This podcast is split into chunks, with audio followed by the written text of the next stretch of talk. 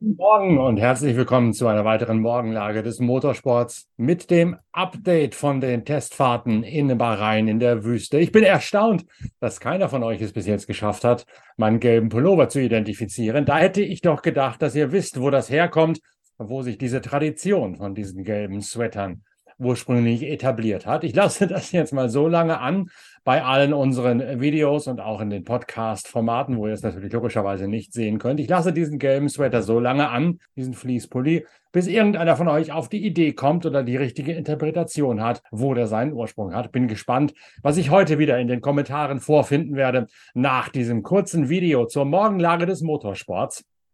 Wir sind in der Redaktion versammelt und warten voller Ungeduld darauf, dass die neue Ausgabe unserer Zeitschrift Pitwalk hier gedruckt frisch eintreffen wird. Im Laufe des heutigen Freitagvormittages wird es soweit sein.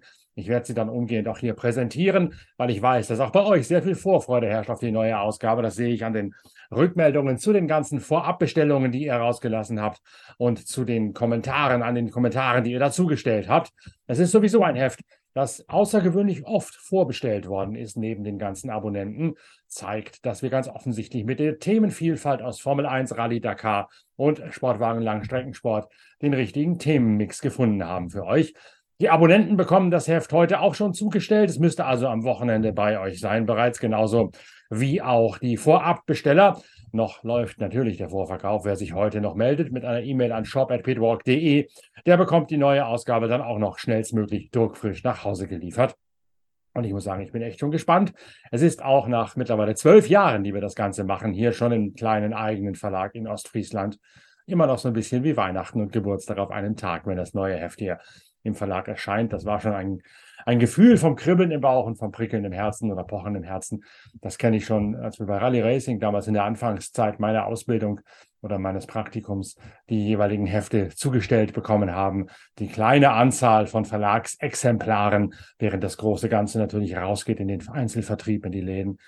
Das war immer schon was ganz Besonderes, die Hefte dann aufzumachen und zum ersten Mal da reinzuschauen und aufzuschlagen und zu blättern, wie es denn wirklich geworden ist. Das hat sich Gott sei Dank bis heute nicht geändert. Und darum auch die große Vorfreude, die mich jetzt schon wieder erfüllt und in den Tag hineinträgt, wenn heute nachher das neue Heft kommen wird. Jetzt lass uns aber zunächst einmal einsteigen noch in die Vorberichterstattung oder in die, in die Analyse der Formel 1 Testfahrten von Bahrain. Der erste Tag ist ja da gestern gelaufen. Gucken wir uns mal gemeinsam an, was die Lehren daraus sind.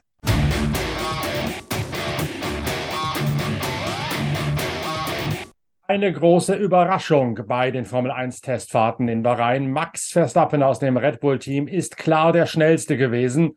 Jedes Mal, wenn der äh, Niederländer mit seinem neuen RB19 auf die Strecke gegangen ist, hat er automatisch die Bestzeit hingelegt. In den schnellsten fliegenden Runden, da ist ihm Fernando Alonso im ersten Martin verdächtig nahe gekommen. Die beiden um eine Winzigkeit nur voneinander getrennt. Wenn man sich allerdings die Long Runs anguckt, es waren keine ganzen Renndistanzen, die absolviert worden sind gestern, sondern nur Portionchen, allerdings so lange, dass man schon Rückschlüsse auf den Reifenverschleiß und den Fuel Factor, also den Einfluss vom Benzin ziehen konnte. Wenn man sich diese Longruns anguckt, dann war Max Verstappen um etwa 0,4 Zehntelsekunden schneller als seine ganzen Verfolger, sowohl als Fernando Alonso als auch Carlos Sainz und Charles Leclerc die beinahe zeitgleich vormittags und nachmittags bei Ferrari in der 1,33er Zeitenklammer unterwegs gewesen sind. Lando Norris und Lewis Hamilton folgen auf den Plätzen dahinter, dann Alexander Albon und Gang Yu Zhu im Alfa Romeo Sauber Audi, wie auch immer das Ding neuerdings heißen wird.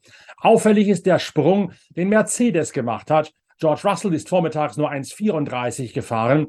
Lewis Hamilton hat sich dann um Wimpernschlag nur geschlagen von Lando Norris in die 1,33er Zone hinein bewegen können. Mercedes hat also einen ordentlichen Sprung gemacht, hat morgens zunächst einmal konservativ ausprobiert, wie das neue Auto mit der weicheren, mit den weicheren Anlenkpunkten der Hinterradaufhängung harmoniert mit den Pirelli-Reifen und hat dann gemerkt, das Purpoising, das Bouncing, also das Hoppeln ist ausgeschlossen, ist ausgemerzt und man konnte Lewis Hamilton etwas aggressiver mit dem Setup losschicken sodass der sich rangefahren hat, fast auf Schlagdistanz an die beiden Ferrari von Sainz und Leclerc.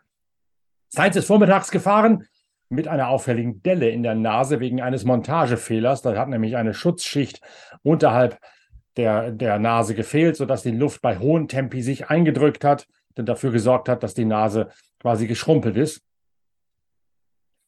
Nachmittags, als Leclerc unterwegs war mit dem Auto, hat man dann diesen, diese Verstärkung, die dort strukturell dazugehört, eingebaut. Und die Nase von Leclerc ist ganz normal geblieben. Kein Aerotrick, sondern schlicht ein Montagefehler, der Sainz dort am ersten Tag diese schrumpelige Nasenoptik in den Vormittag hineingezaubert hat. Spannend zu sehen, was Fernando Alonso gemacht hat. Der wird am heutigen Tag alleine fahren, weil Felipe Drugovic nicht mehr nominiert ist für heute. Drugovic wird nämlich nicht als Ersatzmann für Lance Stroll zum Einsatz kommen, sollte Strolls Handgelenkverletzung vom Fahrradsturz bis nächste Woche bis zum Grand Prix nicht auskuriert sein. Stattdessen wird dann Stoffel van Dorne im zweiten Aston Martin fahren. Van Dorne ist nur diese Woche in Kapstadt beim Formel E-Rennen zugange und kann deswegen bei den Testfahrten nicht eingreifen. Darum war Drugovic gestern vormittags unterwegs, Alonso dann nachmittags. Alonso wird heute den ganzen Tag im Aston Martin fahren. Und Alonso hat mit einer wahren Harakiri-Runde gestern noch einmal gezeigt, dass zumindest über eine fliegende Runde der Aston Martin schnell genug ist, um in die Spitze reinzufahren. Wobei allerdings allen Beobachtern klar gewesen ist, Alonso hat auf der Runde extrem viel riskiert, ist sehr brutal ans Limit des Autos gefahren, hat aber auch eine Charakteristik von dem Wagen ausgespielt, die ihn fast deckungsgleich macht mit einer Grundcharakteristik des Mercedes, nämlich das erste Einlenken das ist bei beiden Autos auffallend agil, auffallend sehr viel direkter als bei allen anderen Boliden im Starterfeld. Und gerade Fernando Alonso ist ja ein Fahrer, der traditionell sehr viel Last auf die Vorderreifen wirft und dann mit einer sehr abrupten Lenkbewegung das Auto zum Rotieren bringt. Das hat ihn bereits zu Benetton Renault Zeiten ausgezeichnet. Das ist sein ganz besonderer Fahrstil, mit dem Alonso das Auto förmlich in die Kurven hineinwirft, hineinschmeißt. Und das scheint der, äh, der neue Aston Martin auffällig gut verknusen zu können. Dieselbe gute Rotationsbewegung direkt beim Einlenken legt auch der Mercedes an den Tag. Der bleibt dann auffallend stabil, sowohl in schnellen als auch in langsamen Kurven. Und ein bisschen stellt sich bei Mercedes, zumindest als Lewis Hamilton am Volant gewesen ist, nachmittags ein, ein äh, Schwänzeln, ein Fischeln des, äh, des Hecks ein beim Kurvenausgang. Der Aston Martin ist am Kurvenausgang deutlich ruhiger und der Red Bull mit Max Verstappen am Steuer ist sowieso exakt das, was er im vergangenen Jahr gewesen ist, nämlich die Ruhe in Person, sehr kontrolliert, sehr kalkuliert zu fahren. Und das hat Verstappen vor allen Dingen auf den Long-Run-Simulationen perfekt ausgespielt. Das Ganze ist natürlich nur eine erste Momentaufnahme, die allerdings zeigt, dass die nur ganz geringen Evolutionen die Red Bull am RB19 gegenüber dem Weltmeisterwagen vorgenommen hat, ihren, äh, ihre Wirkung deutlich erzielt haben. Es gibt eine etwas anders konturierte untere Flanke des seitlichen Unterbodens. Da geht es nicht so sehr darum, mehr Volumen zu schaffen unter dem Unterboden, sondern nur darum, wie die Luft sich anschmiegt und wie sie dann nach hinten rausgeleitet wird. Luft schmiegt sich ja immer in dem sogenannten Coanda-Effekt an große Flächen an. Und da hat man ein bisschen mehr Auflagefläche geschaffen, um die Luft stabiler unten am Auto langführen zu können und mit etwas mehr Dynamik in Richtung der Heckpartie zu werfen, da wo sich dann die Überströmung und die Unterströmung treffen. Da wird jetzt durch diesen etwas verbesserten Quanda-Effekt, durch die andere Konturierung der konkaven Fläche des, äh, des Seitenkastens dafür gesorgt, dass der etwas besser umströmt, von der Luft besser umschmiegt wird. Neu ist auch der sogenannte Beam Wing, die Form, äh, die Form dieser drei Schwellen, die es hinten im Heck gibt, an beiden Seiten des Auspuffendrohrs zu den Seiten weisend. Diese Scherbrücken quasi, wie man sie aus der Seefahrt nennen würde, die sind anders konturiert, nicht mehr so kompliziert gestaltet, orientieren sich ein bisschen mehr an dem, was die Konkurrenz dort, äh, notabene Mercedes und Red Bull, äh, Ferrari im vergangenen Jahr gemacht hat. Das sind die einzigen kosmetischen Änderungen, die man zumindest von außen sehen kann am neuen Red Bull. Der hat sein Grundkonzept beibehalten, und er hat damit auch seine Grundstärke beibehalten. Red Bull am ersten Tag der schnellste. Mercedes hat aufgeholt, das stand so zu erwarten. Wenn sie es nicht geschafft hätten, wäre es wieder ein Schuss in den Ofen geworden.